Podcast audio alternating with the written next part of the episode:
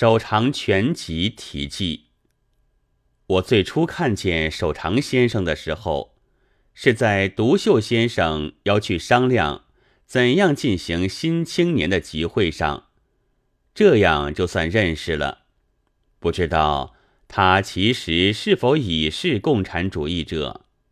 总之，给我的印象是很好的，诚实谦和，不多说话。新青年的同仁中。虽然也很有喜欢明争暗斗、扶植自己势力的人，但他一直到后来绝对的不是。他的模样是颇难形容的，有些儒雅，有些朴质，也有些凡俗，所以既像文士，也像官吏，又有些像商人。这样的商人。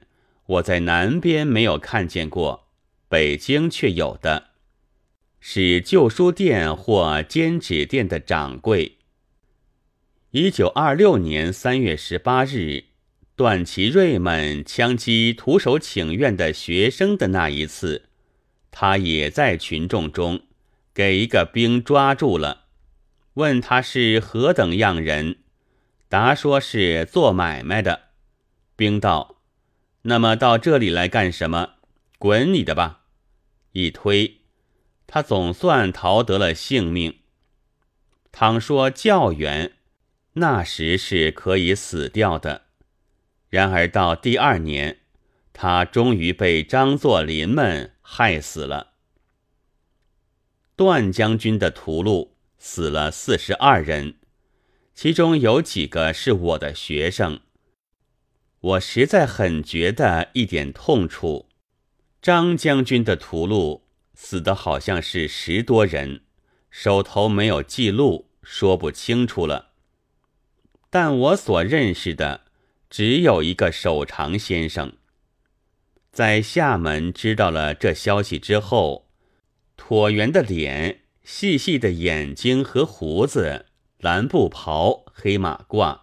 就时时出现在我的眼前，其间还隐约看见脚手台，痛楚也是有些的，但比先前淡漠了。这是我历来的偏见，见同辈之死，总没有像见青年之死的悲伤。这回听说在北平公然举行了葬事，计算起来。去被害的时候已经七年了，这是极应该的。我不知道他那时被将军们所编排的罪状，大概总不外乎危害民国吧。然而，仅在这短短的七年中，事实就铁柱一般的证明了，断送民国的四省的并非李大钊。却是杀戮了他的将军，那么公然下葬的宽点，该是可以取得的了。然而我在报章上又看见北平当局的禁止录记和捕拿送葬者的新闻，我也不知道为什么，但这回恐怕是妨害治安了吧？倘其果然，则铁柱一般的反正。实在来得更加神速。看吧，妨害了北平的治安的是日军呢，还是人民？但革命的先驱者的血，现在已经并不稀奇了。单就我自己说吧，七年前为了几个人，就发过不少激昂的空论。后来听惯了电刑、枪毙。斩决、暗杀的故事，神经渐渐麻木，毫不吃惊，也无言说了。我想，就是报上所记的人山人海去看枭首示众的头颅的人们，恐怕也未必觉得更兴奋于看赛花灯的吧？血是流的太多了。不过热血之外。守常先生还有遗文在，不幸对于遗文，我却很难讲什么话。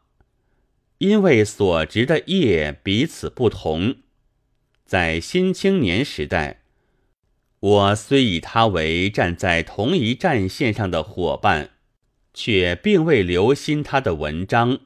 譬如骑兵不必注意于造桥，炮兵无需分神于御马。